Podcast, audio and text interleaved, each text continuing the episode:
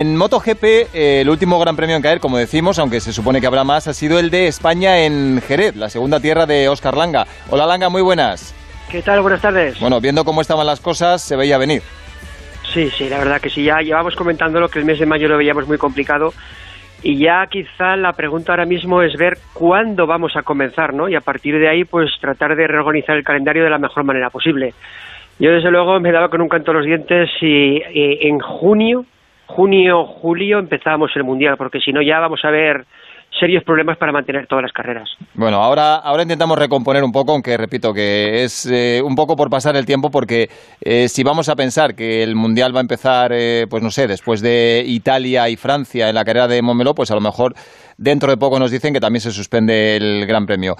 Cayetano Gómez es el director del circuito de Jerez. hola Cayetano, buenas tardes. Hola, buenas tardes. Bueno, ¿cómo le llegó la noticia? ¿Le, llamó Ezpeleta directamente? ¿Estas decisiones cómo se toman? Eh, ¿Hay una conversación entre ambos para tomar la decisión? ¿Parte de, la iniciativa del circuito? ¿Cómo es? No, la iniciativa, por supuesto, es de Dorna, que quien organiza el calendario. Nosotros, lógicamente, este tipo de decisiones y la situación en la que está ahora mismo España, pues eh, entendemos perfectamente el aplazamiento es una decisión totalmente razonable y respetable. Mm. ¿Es seguro al 100% un aplazamiento o no es descartable una suspensión? Eh, nosotros entendemos que lo que hay es un aplazamiento. Eh, lógicamente, eh, todo es imprevisible, no sabemos hasta cuándo va a durar esta situación. Pero actualmente en Jerez lo que ha habido es un aplazamiento. Mm. Eh, lo que pasa que, claro, van cayendo carreras, eh, el tiempo va pasando, cada vez hay menos hueco para encajarlas todas. Eh, si es un aplazamiento, como deseamos todos, ¿qué fecha se está barajando a día de hoy? Porque evidentemente no se puede planificar nada con seguridad. Ahora mismo desde el circuito de Jerez no podemos decir nada. simplemente el calendario lo están manejando Dorna. Efectivamente, no solamente está implicado el circuito de Jerez, sino el resto de circuitos de fechas próximas. En mayo hay eh, dos grandes premios más eh, previstos, entonces eh, es un poco de, ahora mismo con la incertidumbre que hay, pues, pues está en mano de Dorna y de la realidad sanitaria por la que estamos padeciendo todo Europa y el mundo, pues qué es lo que va a pasar con los siguientes grandes premios. En el momento en lo que afecta a nosotros es un aplazamiento. Mm, lo que estoy viendo es que en las motos se va con mucha más cautela y prudencia que en la Fórmula 1, porque en coches eh, ha caído ya hasta Azerbaiyán, que es el 7 de junio, eh, con lo cual es previsible que en motos Francia e Italia, que son el 17 y el 31 de mayo, si no me equivoco, pueden caer también en breve. Y no sé cómo lo verá usted, pero mm, si no se va a disputar Azerbaiyán en coches, Montmeló que es el 7 de junio y es en España, también parece que corre serio peligro, ¿no? Ahora, mismo todo lo que digamos es aventurarnos a decir algo que no se sabe. Es decir, ahora mismo en la situación actual no sabemos qué es lo que va a pasar ni siquiera en mayo. Eh, aunque de, forma, yo creo que entendible y razonable, hemos aplazado nuestro Gran Premio, pero no sabemos dónde vamos a estar en mayo. Eh, ahora mismo las medidas sanitarias que está imponiendo el gobierno eh, nos llevan hasta el 9 eh, de abril. A partir de ahí nadie sabe nada. No, es verdad que estamos haciendo un poco castillos en el aire. Eh, Efectivamente. Pero lo, que yo quiero preguntar, eh, Chechu Lázaro, muy buenas. Buenas tardes. ¿Hay un mínimo de carreras para que el campeonato se dé por válido? Pues mira, en Qatar exactamente, en el circuito de los AIL, en una rueda de prensa extraordinaria que dio eh, Carmelo Espeleta, eh, él habló de 13. 13 tiene, tiene establecido la FIM para considerar el Mundial de MotoGP como campeonato del mundo, pero en una entrevista que he leído de mi compañero Melachércoles que publicó en AS eh, hace un par de días, el propio Carmelo decía que no había ningún número mínimo, no existía ese número de 13 que, que había comentado nadie.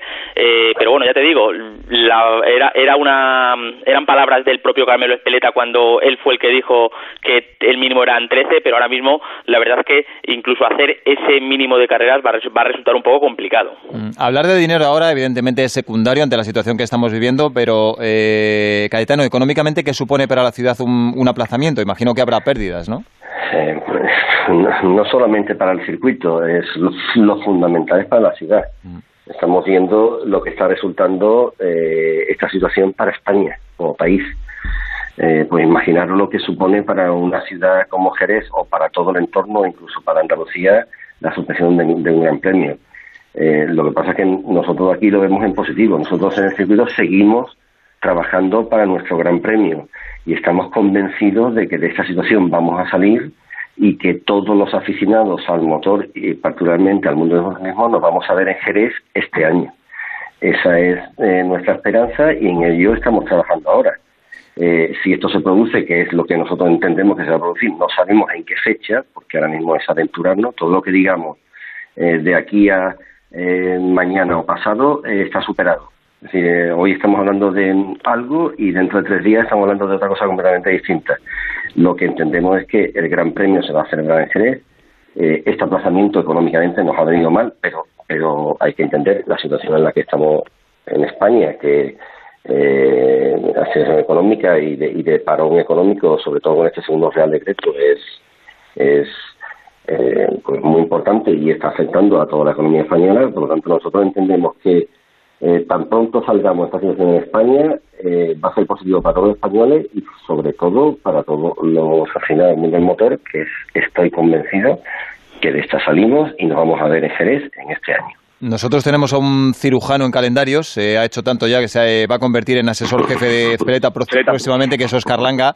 Eh, Oscar, eh, a día de hoy, vamos a volver a tropezar otra vez en la misma piedra, porque no aprendemos, igual que la semana pasada, pero eh, a día de hoy, mm, ¿dónde colocarías Jerez en el calendario?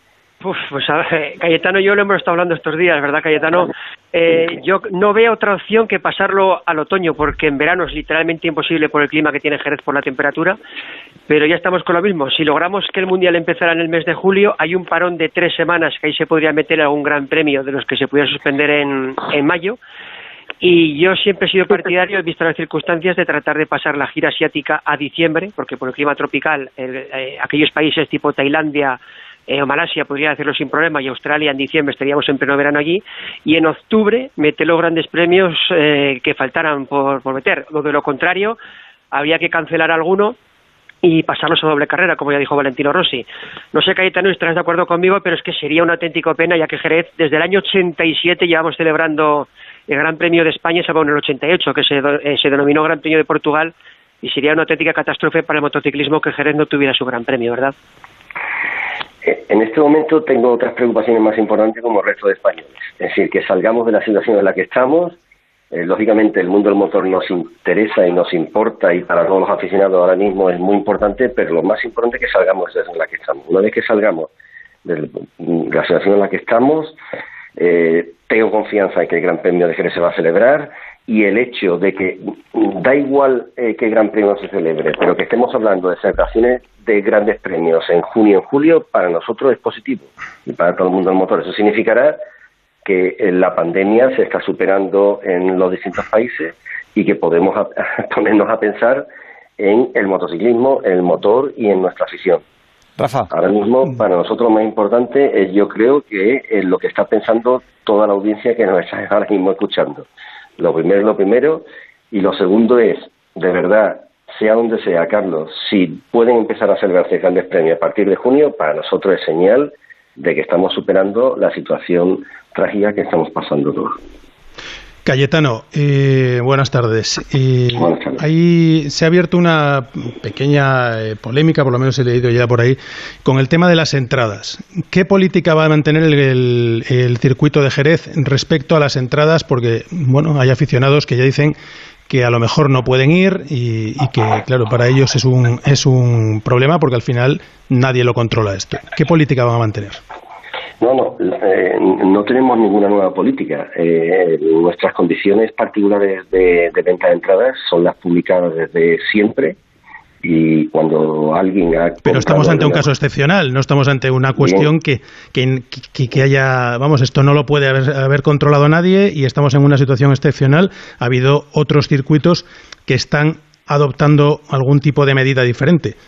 Por eso le pregunto desconozco las medidas que están adoptando sí por ejemplo cambiar las entradas incluso si eh, llegamos aquí a hablar, si no me equivoco eh, y si no me, corregís, por ejemplo, hablamos con el circuito de Valencia en su momento, hace dos semanas, y nos decían que si se cambiaba la fecha, quedarían las dos opciones a, los propios aficionados, o mantener la entrada, la localidad, o si no pueden acudir, pues devolverles el dinero.